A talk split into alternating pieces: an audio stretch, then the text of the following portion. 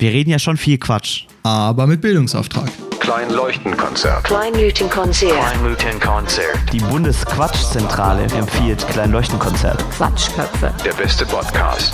Aber sie sind auf alle Fälle lustig. Also meistens. Finde Aber noch Regierung. kurz. Stopp. Hm? Ich wollte noch mal kurz mein Mikro ein bisschen rutschen, weil sonst quietsche ich mit meinem Ball die ganze Zeit an so einer Kante. Das schneiden wir auch rein.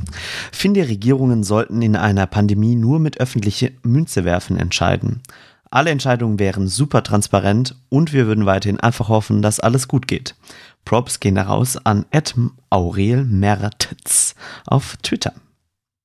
Und äh, damit herzlich willkommen zur Kalenderwoche 7. Ihr hört unser neuestes kleinen Leuchtenkonzert. Äh, hier ist Sandesh und mir gegenüber sitzt Nico. Richtig. Da müssen wir echt mal irgendwie überlegen, dass, dass wir das einheitlich machen. Nee, herzlich willkommen. Äh, cool, dass ihr am Start seid. Ähm, ich habe mir da auch schon ein paar Gedanken gemacht zum Thema so Regierung, Corona, lalala.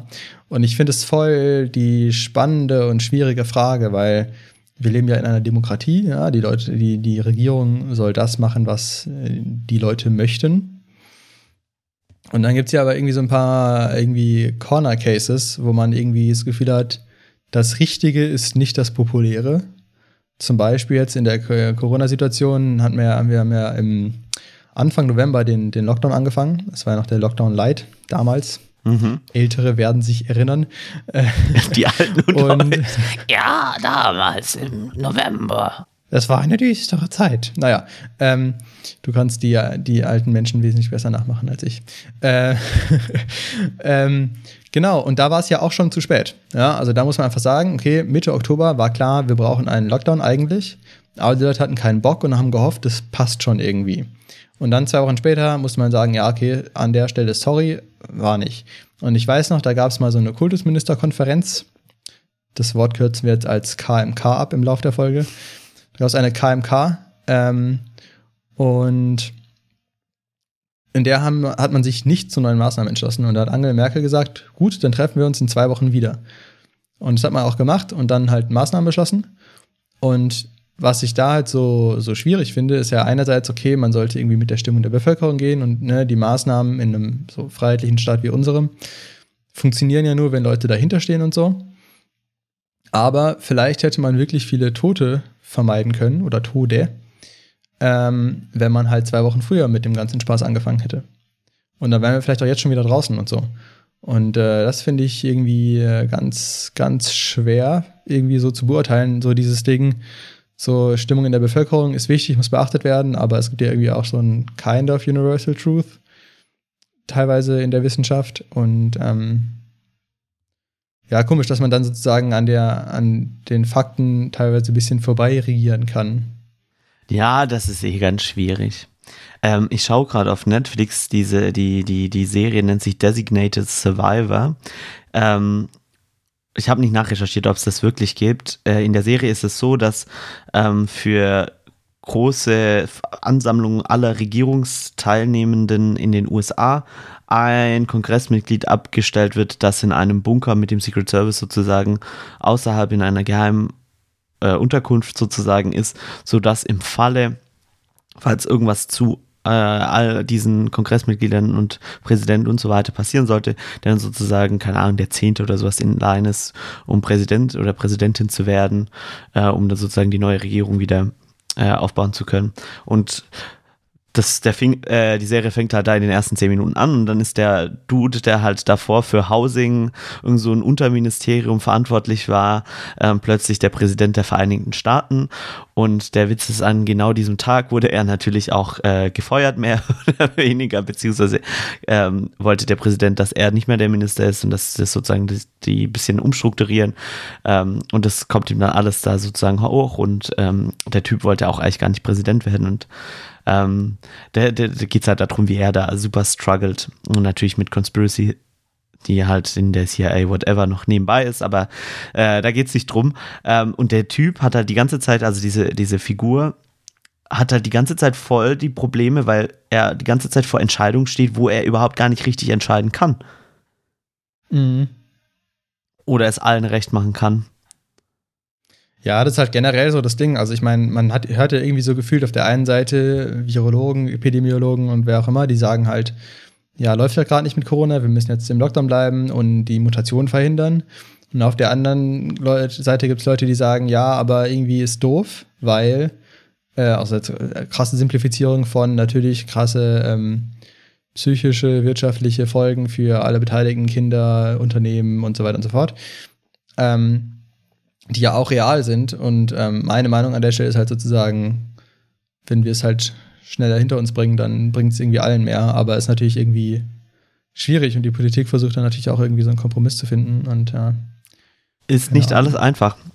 Wir haben uns ja, Nee. selber mal gefragt, ähm, da gibt es auch eine sehr schöne Folge äh, aus diesem Jahr, wo wir uns gefragt haben, könnten wir Politiker werden? Oder im Bundestag Folge? sein? Äh, das war die Folge nach Simon Sumbert. Da muss ich, äh, Burgfrieden bei uns beiden. Burgfrieden war das. War das die? War das I, I think so. Simon. Ja, müssen wir mal gucken. Ähm, guckt, hört euch einfach alle alten Folgen an, dann findet ihr sie auf jeden Fall.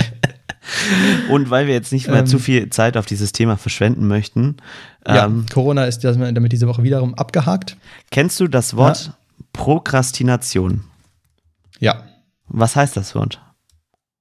Nicht studieren wollen und dann zum Beispiel die iPhone-Präsentation 2007 nochmal anschauen, auch wenn sie nicht klausurrelevant ist.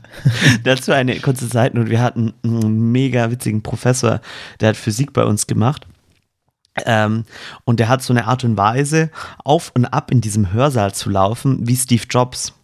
Und dann haben wir mal Okay. YouTube-Videos angemacht von Steve Jobs seiner Präsentation vom ersten iPhone. Und Oh, Steve Jobs seiner Präsentation ist aber gewagtes Deutsch. ich bin Schwabe, ja. da kommt ein bisschen grammatisches Dialekt mit durch. Grammatischer Dialekt. Das sind die Leute, wo halt nicht reden können. Wo ist Karle? Wo ich, sorry.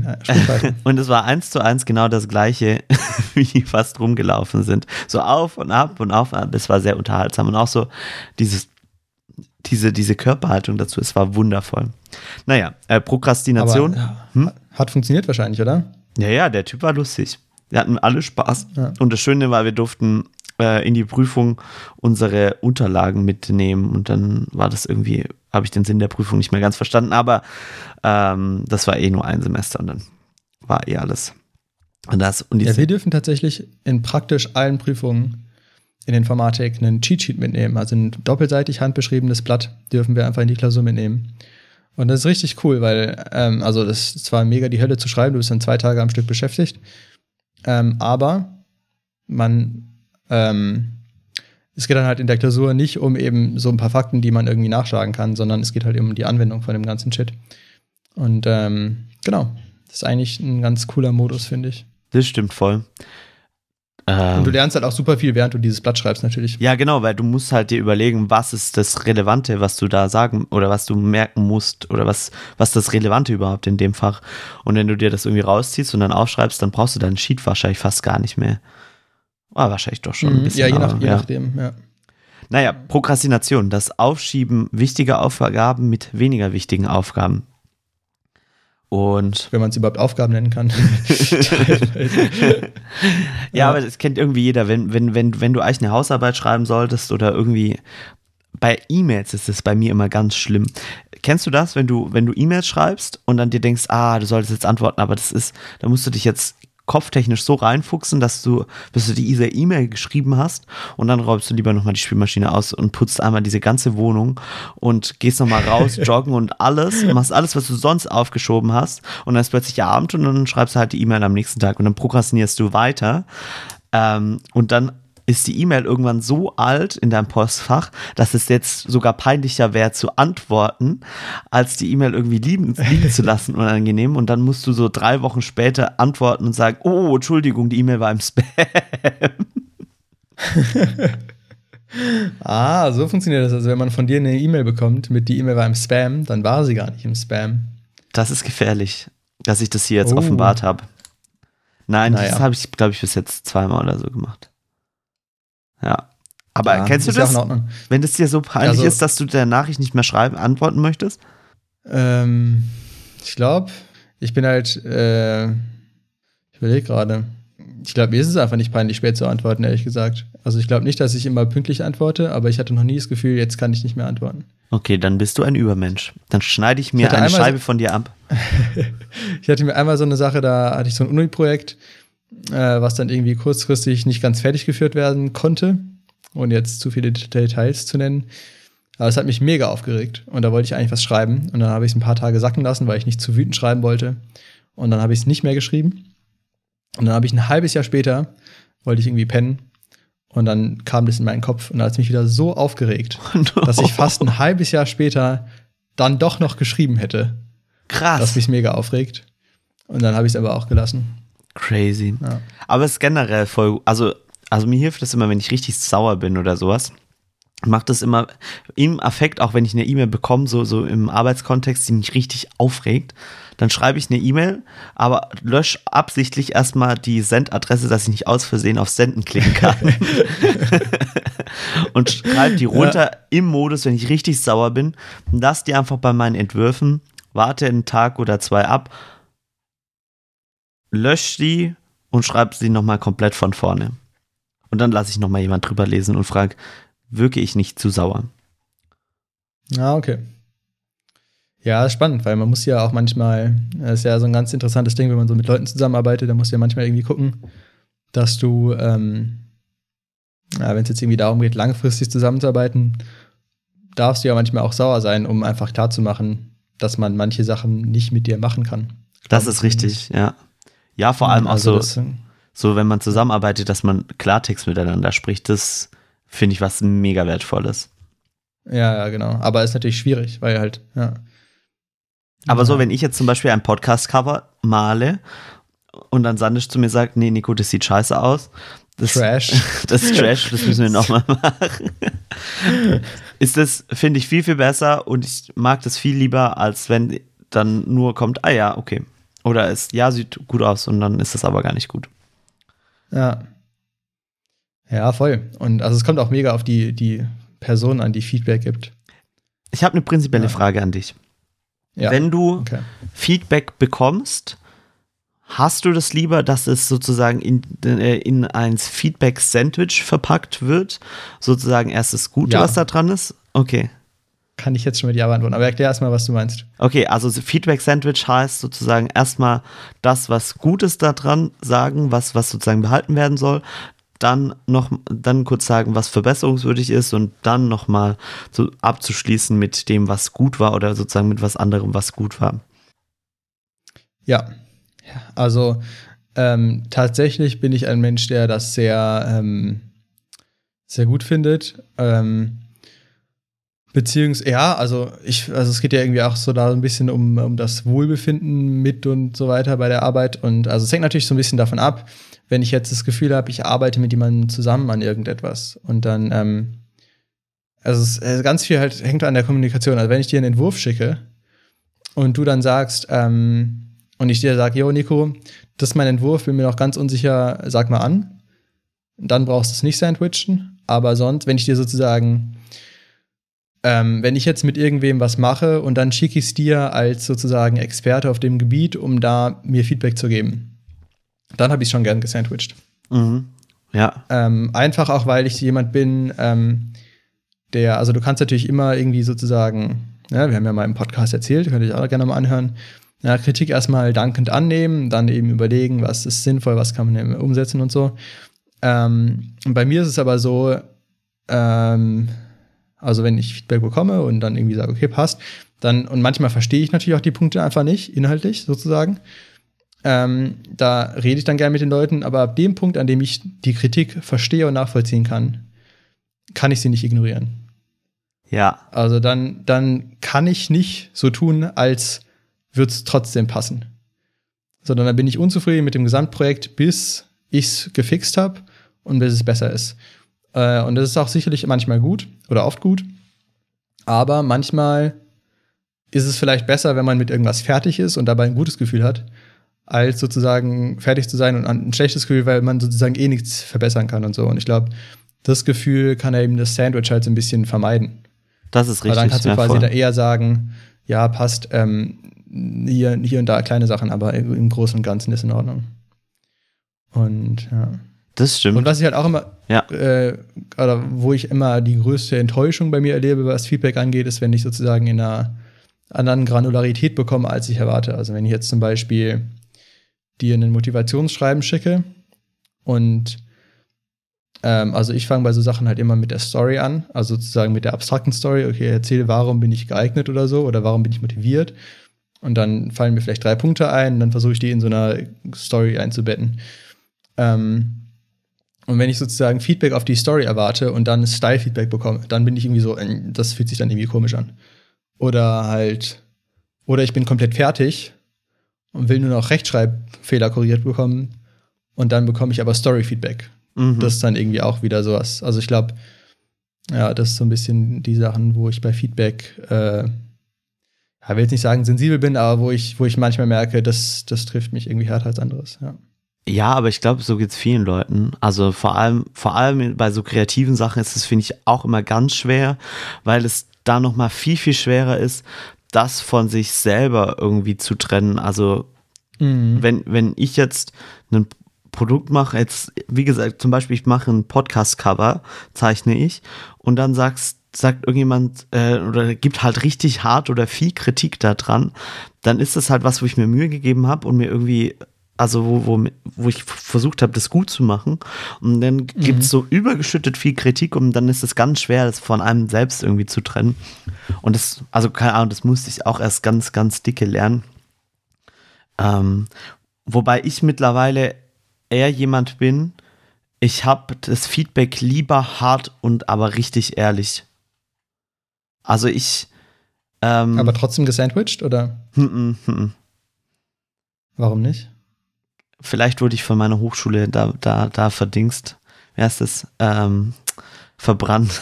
Keine Ahnung. ähm, nee, ich hab's gern, ich hab's gern, dass ich Feedback in so zwei Kategorien einordnen kann. Ähm, das Feedback 1 ist Feedback, ähm, was fundamental gar nicht funktioniert. Also wenn ich irgendwas mache, Mhm.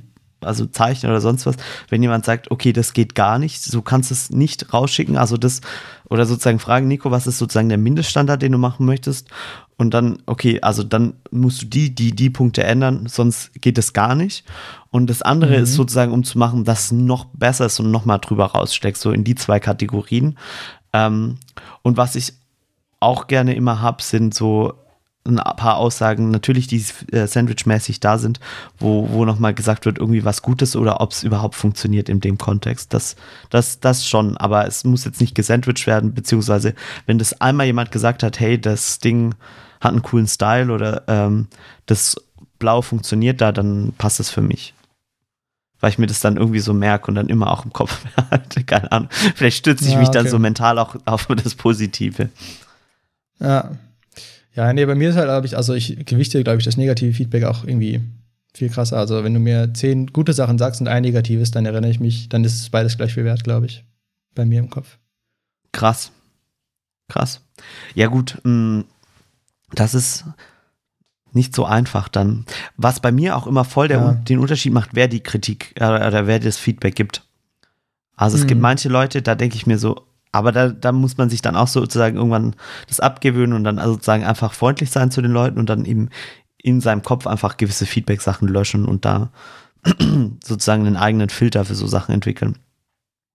Mm, Ja, das wahrscheinlich. Das habe ich auch schon ein paar Mal gemerkt, dass, also ich meine, am Ende des Tages, wenn ich jetzt bei, bei Filmen zum Beispiel, äh, will ich ja meinen Film machen, so. Und ähm, dann ist halt Feedback super wichtig und also, ähm, also, glaube, jeder, jeder von meinen Filmen, sage ich jetzt mal, die ich einmal gemacht habe, ist durch Feedback besser geworden.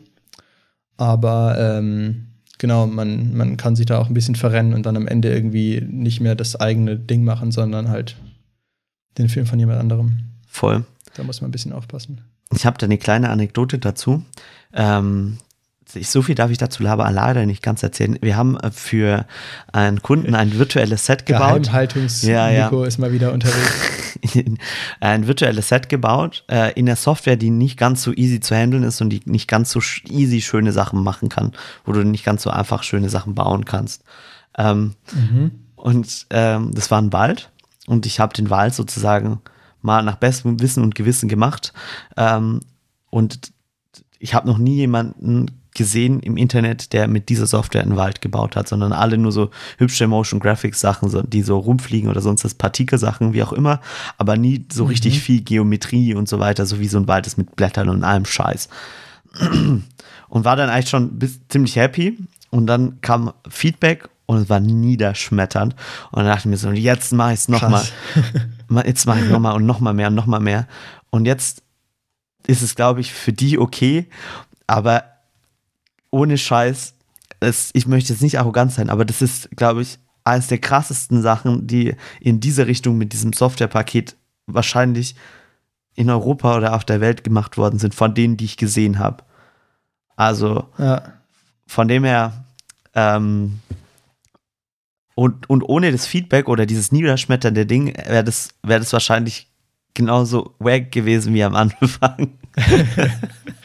Ja, da ist halt auch so das Ding, also was ich mir so, also, am, also mir als das schlimmste Feedback vorstelle, ist, wenn jemand so sagt, sich anschaut und sagt, ja, nee, da müssen wir jetzt mal einen Profi ranlassen. Oh, das ist, ja, Aber das grad- ist fies. Gerade bei so, so diesen, wir sind ja in diesem ehrenamtlichen Projektabenteuer Schwarzwald. Ihr kennt's, ihr wisst. Man kann sich übrigens jetzt bewerben, schwarzwald-entdecker.de. Kleiner Fakt. Ähm, ähm, genau, und wenn da irgendwie an de, da, wenn man an den Punkt kommt und sagt, okay, ja, äh, gut, vielleicht kommt man mit Freiwilligen halt nur so weit. Das finde ich irgendwie hart. Das ist richtig. Das ist wahr. Und aber es ist natürlich manchmal richtig und so, und aber manchmal muss man, kommt man in-house nicht weiter und muss dann irgendwie externe beauftragen, aber es ist dann schon irgendwie so ein bisschen, wenn man sagt, okay, offensichtlich fehlt es an so vielem, dass sie mir als Person in, insgesamt nicht zutrauen, das fertig zu machen. Ja, ist alles nicht so einfach. Und man muss immer, immer so irgendwie so den goldenen Mittelweg finden. Mhm, das stimmt. Das stimmt, das stimmt. Aber jetzt haben wir auch schon viel Zeit mit Feedback verbracht und dann würde ich darauf äh, den Hint geben.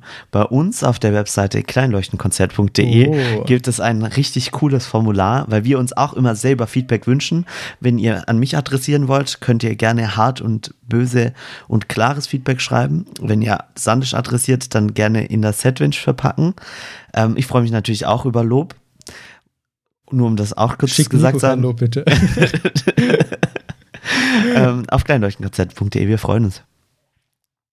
Genau, und apropos ähm, Formular, wir können mal ganz kurz noch äh, die, die letzte Folge Revue passieren lassen. Wir haben nicht viel, ähm, viel Feedback bekommen tatsächlich. Äh, leider nur eins äh, durch das Formular von einem angehenden Beamten, der sich nicht zurückhalten konnte, dieses Formular zu nutzen. Und zwar hat er eben geschrieben, äh, es ging ein kurzer Recap. Äh, letzte Woche haben wir über einen Anruf mit einem Berater von der Finanzberatung MLP gesprochen, mit dem ich telefoniert habe. Und ähm, genau, und der, der Jonathan hat sich eben bei uns gemeldet und gesagt, äh, er hatte mal ein, ein unangenehmes Beratungsgespräch sozusagen mit einem, äh, ja, könnte man fast sagen, Missionar, der ihn äh, von einer Mormonenkirche überzeugen wollte im Bus. Und ähm, das war natürlich taktisch klug, weil er konnte nicht weg, weil er musste ja trotzdem weiterhin an sein Ziel fahren. Oh, so fies. Und ähm, genau, also äh, ja, das ist auf jeden Fall äh, Taktik. Und genau, er hat am Anfang wurde er gefragt, wie lange er noch fährt. Das heißt, der, der Missionar wusste genau, in wie vielen Minuten er sozusagen seine, seine Botschaft überbringen kann. Richtig crazy. Also an der Stelle Shoutout an Jonathan, dass du strong geblieben bist. Und ähm, genau, was ich noch bekommen habe, ist äh, von einem anderen Kumpel, der hat tatsächlich mal mit MLP und der Hochschulaninitiative Deutschland zu, äh, zu tun gehabt. Und zwar hat der so ein Steuerseminar gemacht und ähm, hat danach noch ein paar so individuelle Beratungsgespräche gehabt. Und er hatte ganz gute Erfahrungen. Also er meinte, ähm, ihm wurde da relativ transparent klar gemacht, ähm, sozusagen, dass die halt Provisionen daran verdienen, wenn er irgendwas abschließt und, ähm, und so weiter und so fort. Hat ihn dann äh, ganz gut beraten und auch gesagt, es ist halt jetzt kostenlos und so. Und ähm, genau, war eine, eine positive Rückmeldung von dem, von dem ganzen Ding. Und ich mache das Feedback-Sandwich in umgekehrt für MLP. Wir haben sehr viel, Ah, wir genau, haben sehr viel Feedback dazu bekommen. Äh, eine Freundin von mir hat mir allerdings dazu auch geschrieben, dass, äh, aber das hat waren wahrscheinlich auch andere Menschen, ähm, die gesagt haben, ähm, dass es dann sozusagen hier, dass sie sich schon Mühe gemacht haben, diese Finanzprodukte für sie rauszusuchen. Und es wird auch keinen Unterschied machen, ob sie das bei diesem, äh, bei ihnen jetzt abschließen oder selber raussuchen, bei einer Versicherung äh, abschließen würden. Das wird doch für sie jetzt keinen Unterschied machen. Und ich habe mir doch jetzt schon die Mühe genommen äh, und Mühe gemacht, dir so ein Finanzprodukt rauszusuchen. Und natürlich sind die jungen, äh, die Studenten auch besonders interessant, weil sie jung sind und da möglichst lange Laufzeiten auf diesen Produkten dann entsprechend sind. Und viel Geld verdienen irgendwann. Das ist auch wahr, ja. Da- Das, also das ist ja ein bisschen der Sinn, glaube ich, dahinter, dass das eben funktioniert, weil du hast halt Leute, die sind jung, eventuell unwissend sozusagen, lange Laufzeiten und halt ähm, mit Potenzial für viel Geld. Die Elite, in Anführungsstrichen. Ich habe gerade händisch Anführungsstriche gemacht. Weil ich habe neulich einen sehr lustigen Satz gele gelesen. Ähm, warte, ein zweites Internetgold der Woche. Äh, das Einzige, was ich in meinem kompletten Studium gelernt habe, war meine Matrikelnummer. Weil das ist so eine Nummer, die man überall dann hinschreiben muss, bei Klausuren, bei allem. Und ich weiß die bis heute nicht auswendig, sondern muss immer auf meinem Ausweis nachgucken. Okay, Nico. Ich glaube, es ist Zeit für die tiefgründige Frage der Woche. Okay, jetzt bin ich gespannt. Und ich habe ich hab zwei verschiedene und ich bin, äh, ich bin ein bisschen unsicher. Aber ich fange mal, ich fang mal mit einer an. Wir haben, ja noch, wir haben ja noch ein ganzes Jahr vor uns hier. Also, die Frage ist: Bist du zu brav? Oho, oho. Ähm, um eine, äh, um da kurz eine Anmerkung zu machen. Sandisch hat mir vor der Folge gesagt, Nico, es könnte sein, dass du dich mit dieser Frage nackig machen musst. Und das ist super Äh, schwer. Stimmt es? Aber äh, ich würde die Frage mit einem Ja Kann beantworten. zurückstellen? Ich würde die Frage mit einem Ja beantworten, glaube ich. Ähm, weil ich gehöre zu diesen Menschen, die schon Schiss haben, wenn sie falsch parken oder so. Also, oder, oder, oder, also ich habe immer irgendwie Angst, was falsch zu machen, auch wenn es nicht schlimm ist. Weil ich, ich, ich, ich schäme mich auch schon, wenn ich irgendwie am Supermarkt stehe und dann irgendwie an der falschen Schlange stehe oder so, so sowas. Oder ob, dass ich irgendwas mache, was jemand anderem jetzt so ein bisschen in die Bredouille bringt, weil das nicht so irgendwie in der Regel steht oder geplant war oder so. mhm. Naja. Und dann ganz unangenehm ist, wenn ich wissentlich irgendwie was nicht richtig mache. Was jetzt eigentlich gar nicht so schlimm ist, aber wo ich dann irgendwie ein. Mir fällt jetzt kein gutes Beispiel dazu ein. Mir fällt da kein gutes Beispiel dazu ein. Aber, ach, keine Ahnung, so zu, beim Skifahren zum Beispiel, wenn du mal abseits der Piste fährst oder sowas. Ist auch schon cool, aber Machst dann. du das? Na ja. Und dann gibt es aber auch dann Momente, wo ich Ja. dann das da so ein bisschen ablassen kann. Aber so grundlegend all in all bin ich, glaube ich, schon zu brav. Das ist richtig. Hm. Und du, Sandisch? Auch, muss ich auch ganz ehrlich sagen. Also, ähm, gerade wenn es jetzt irgendwie so ums Filmmachen geht, und da gibt es ja auch manchmal so dieses Ding, so Dreistigkeit siegt und so. Oder du musst ja einfach manchmal irgendwie, ja, das heißt, du musst, aber irgendwie, ja, gibt ja schon so Leute, die sich dann mehr trauen oder so, was jetzt vielleicht nicht hundertprozentig alles legal abgesichert ist und so. Und da bin ich auch echt immer fast nie am Start. Und ähm, es gibt auch ein ganz witziges äh, Casey Neistat-Video dazu. Das heißt Make, nicht Make It Count. Aber Do das what gibt's you can't. Ja. Do What You Can't. Genau, und da gibt es auch irgendwie so ein paar Zitate von irgendwelchen berühmten Leuten, zum Beispiel irgendwie so If I, if I had followed all the rules, I would have never gotten anywhere. Von weiß ich nicht wem. Und ähm, bei sowas denke ich mir auch manchmal, okay, vielleicht macht Sinn, manchmal ein paar äh, Regeln zu brechen. Ähm, gibt ja auch wirklich viele Sachen, die halt gar nicht schlimm sind und niemandem wehtun. Aber ich bin da auch echt immer so ein bisschen. Auch schon früher, ich meine, wir haben halt früher manchmal irgendwie auf dem Basketballplatz von der Schule irgendwie, keine Ahnung, Basketball gespielt. Mhm. Und das hat auch, da war ich auch schon mal richtig triggert. Weil Aber- man nicht nach der Schulzeit auf dem Schulplatz sein durfte. Ja, oder? genau. Ja, genau. ja, ja, das fühle ich auch voll. Ja, so war ich auch als Kind irgendwie. Ähm, Aber es ist halt voller Quatsch eigentlich. Und also irgendwie, also ganz ehrlich, wenn man da jetzt irgendwie wirklich Probleme durchbekommt, ist ja auch echt ein bisschen, naja. Ja, Ich, ich, Aber ja, ist ja die Angst voll, trotzdem da. voll. Ich glaube, mittlerweile habe ich da auch so ein bisschen, bisschen mehr einen relativen Blick drauf. Allerdings muss ich sagen, für mich tut es sich so ein bisschen aufteilen in, also es geht da, da nicht drum ums mutig sein, sondern um, keine Ahnung, ich weiß nicht, ich denke die Sachen dann immer zu Ende und denke dann, was passieren könnte. Mhm. Und, und nicht so wie, wie ähm, irgendwie, keine Ahnung, wenn du, wenn du, wenn du irgendwie kletterst oder dann oder sonst irgendwelche Sachen machst oder whatever, wo, wo du dich einfach kurz überwinden musst, so ein bisschen, sondern so, so Mhm. Sachen, die halt einfach nicht ganz legal sind oder wo du irgendwie so, ja, you know what I mean. Mhm. Deshalb kleiner Discla äh, Disclaimer, wir sind sehr, sehr legale und langweilige Menschen wahrscheinlich. Wir haben eine weiße Weste, ja. Echt so. Naja, genau, und da denke ich mir auch manchmal so, ja, vielleicht ist es irgendwie da ein bisschen doof, langweilig zu sein. Noch eine Sache, die mir diese Woche aufgefallen ist. Ähm, wenn du jetzt eine, irgendwie, es geht jetzt irgendwie darum, dass irgendwas um eine, eine positive Sache. Und dann, ähm, also sagen wir so, es gibt Bewertungen. Ja, du, Mhm. du willst jetzt irgendwas kaufen und ähm, es gibt Bewertungen. Und das eine ist zu 100% positiv und das andere ist zu 97,3% positiv. Mhm. Für was entscheidest du dich? Ähm, das, also, das ist halt von diesen Bewertungen, dass die 100% positiv sind. Also, dass der 1000 Bewertungen bekommen hat und dann sind aber nur ähm, 9730 positiv davon. Mhm. Und bei dem anderen 1000 Bewertungen und 1000 Leute finden das positiv. Ja, also es geht so mehr um diese zwei verschiedenen Prozentzahlen. Achso, ich mag, ich mag du die ihnen vertraust. 97,3 mehr, weil die genauer klingt. Und die 100% klingt so gekauft. Ja. Ich finde auch 100% ist wahnsinnig unglaubwürdig. 99,9 ist auch sehr unglaubwürdig. Ja, das ist richtig. Je, je, je krümmer, desto glaubwürdiger, oder? Ja, ja, ja, ja, voll. Das ist immer so. Dass auch wenn du Angebote schreibst, musst immer gucken, dass da krumme Ta Zahlen dran sind. Weil das klingt am durchgerechnetsten. Ja. Also Leute, wenn ihr, wenn ihr mal wieder Leute überzeugen wollt, haut einfach mal krumme Prozentzahlen raus. Aber komisch, oder? Eigentlich. Macht ja, aber es klingt, also bei, bei krummen Zahlen geht es halt darum, du, es wirkt, als hättest du dir mehr Gedanken um die Zahl gemacht.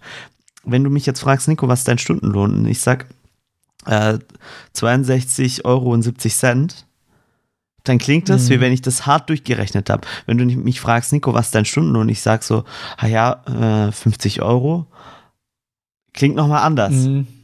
Ja, das stimmt schon. Naja, Ja, nichtsdestotrotz, ähm, schreibt uns doch im Feedback-Formular euren Stundenlohn. Wie viel würde es uns kosten, dass ihr diese Folge gut bewertet, damit wir 100% gute Bewertungen auf iTunes haben? Ja, ich habe sogar mal im, äh, ich hatte ja neulich Wahrscheinlichkeitstheorie und da kannst du halt auch so, so Sachen ausrechnen und da geht es auch teilweise so ein bisschen um, ähm, kann man echt abgefahrene Sachen machen, mit so irgendwie so, wie hoch ist die Wahrscheinlichkeit, dass irgendwie zum Beispiel die 100% von fünf Bewertungen der Realität entsprechen? Also wir sagen, wie hoch ist die Wahrscheinlichkeit, dass ein mit fünf, fünfmal mit fünf Sternen bewertetes Produkt gut ist im Vergleich zu der Wahrscheinlichkeit, dass ein mit 1000 Bewertungen bewertetes Produkt, was dann aber nur 97% hat, gut ist. Und da kann man dann mit ein paar, muss man ein paar Annahmen treffen, das heißt, kann man nicht universell sagen. Aber da kann man dann tatsächlich ausrechnen, sozusagen, wie viel Vertrauen man äh, in die, ähm, in diese Ergebnisse ähm, geben kann, sollte. Hätte Schenken, wie viel Vertrauen man denen schenken kann. Das war das Wort. Genau. mega. Ja, Wahrscheinlichkeiten sind eh super spannend. Ähm, das auch, auch wenn du, wenn bei, bei allen möglichen Tests und sowas, ist auch, ähm, was man da immer dann bedenken muss, ist die, die Falsch-Positiv-Rate, aber auch die Falsch-Negativ-Rate und das sozusagen in Mhm. die Verhältnisse setzen.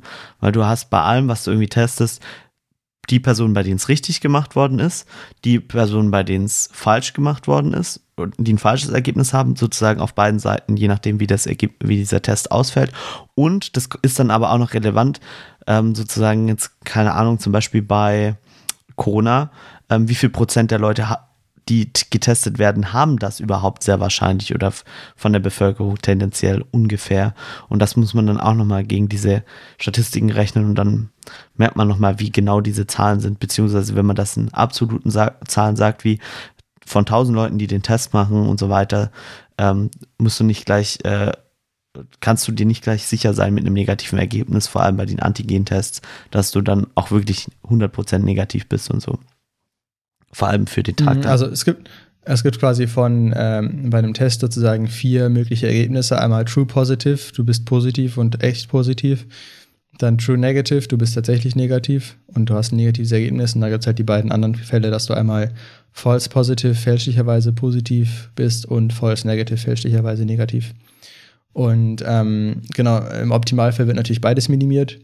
Ähm, du kannst aber nicht beides gleichzeitig minimieren. Weil Also wenn du ähm, Genau, das ist halt das, ist das Problem. Und ähm, da muss dann natürlich der, der Testdesigner oder also bei so, so solchen Tests ist es natürlich irgendwie immer schwierig, weil das ja irgendwie so eine chemische Reaktion, whatever ist.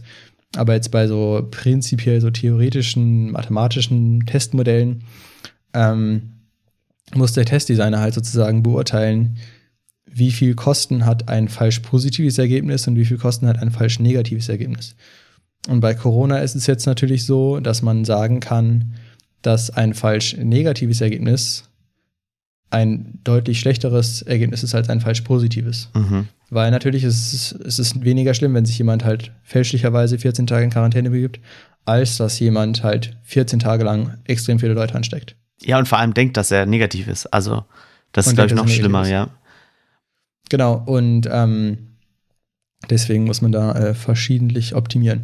Aber nochmal kurzer Satz zu den Antigen-Tests. Ähm, ich finde, die könnte man auch noch viel häufiger nutzen. Also, ähm, äh, habe ich jetzt neulich auf dem Twitter-Feed von Karl Lauterbach gelesen, dass man halt theoretisch irgendwie, wenn es jetzt genügend Antigen-Tests gibt, es gibt sogar Selbsttests mittlerweile, die sind noch nicht ganz zugelassen, aber die sind schon fast fertig und die sind dann auch nicht ganz so weit hinten in der Nase und so. Und wenn man da genügend von hat, dass man die einfach jedem zwei pro Woche schickt, ja, braucht natürlich eine riesige Produktionskapazität. Aber das wäre ziemlich krass, weil wenn man halt dann, und dann natürlich muss natürlich jeder, der positiv ist, auch zu Hause bleiben. Äh, damit steht und fällt das natürlich. Aber ähm, das wäre natürlich halt schon mal eine Maßnahme, wo man halt irgendwie schon noch mal mehr Freiheit dann erlauben könnte, wenn sozusagen halt viel klarer ist, Voll. ähm, genau. Und diese Antigen-Tests, also diese Schnelltests eben, die haben den Vorteil, dass sie ähm, positiv ausschlagen, je, also äh, die Wahrscheinlichkeit, dass sie positiv sind, ist höher, wenn du ansteckend bist. Also sie, sie messen so ein bisschen auch die Ansteckungsfähigkeit, Genau, Kraft, la la. Deswegen sind die eigentlich halt sehr relevant. Ja. die, die sagen jetzt Nur auch nicht aus. kleines- ob, ja, genau. Kleiner Satz von den absoluten Amateur-Virologen, dies ist keine medizinische Beratung. Genauso wie letzte Woche keine finanzielle Beratung war. Ja. Ähm, zu, den, zu den Wahrscheinlichkeiten noch ein anderes Beispiel, wo man das, finde ich, fast noch besser sieht.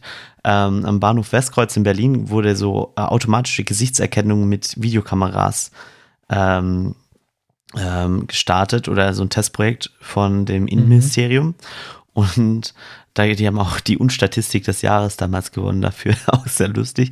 Ähm, Okay. und es ist halt so, ähm, also selbst da, wo die Kameras angebracht haben, waren mit dem besten Licht und die Leute, die Testpersonen, wo haben einen Gutschein bekommen für ein iPad oder sowas, wenn sie möglichst oft erkannt werden oder so. Das heißt, dann guckst du ja auch in die Kamera und sowas. Ähm, Und wenn du da dann, Was ist denn das für ein komisches Belohnungssystem? naja, Okay, ja. ähm, auf alle Fälle ähm, haben die da die Sachen getestet. Und der Punkt ist, selbst wenn diese Systeme, sagen wir mal, eine Fehler, Falsch-Positiv-Rate von ähm, sozusagen, dass ähm, jeder, sagen wir, hundertste oder tausendste Fall, die Messung, die, die dieses System macht, ähm, falsch positiv ausschlägt, ähm, heißt es, dass auf alle tausend Leute ein Polizeikommando getriggert wird, was dann da äh, in, in den Bahnhof reinrennt und dann jemanden sucht.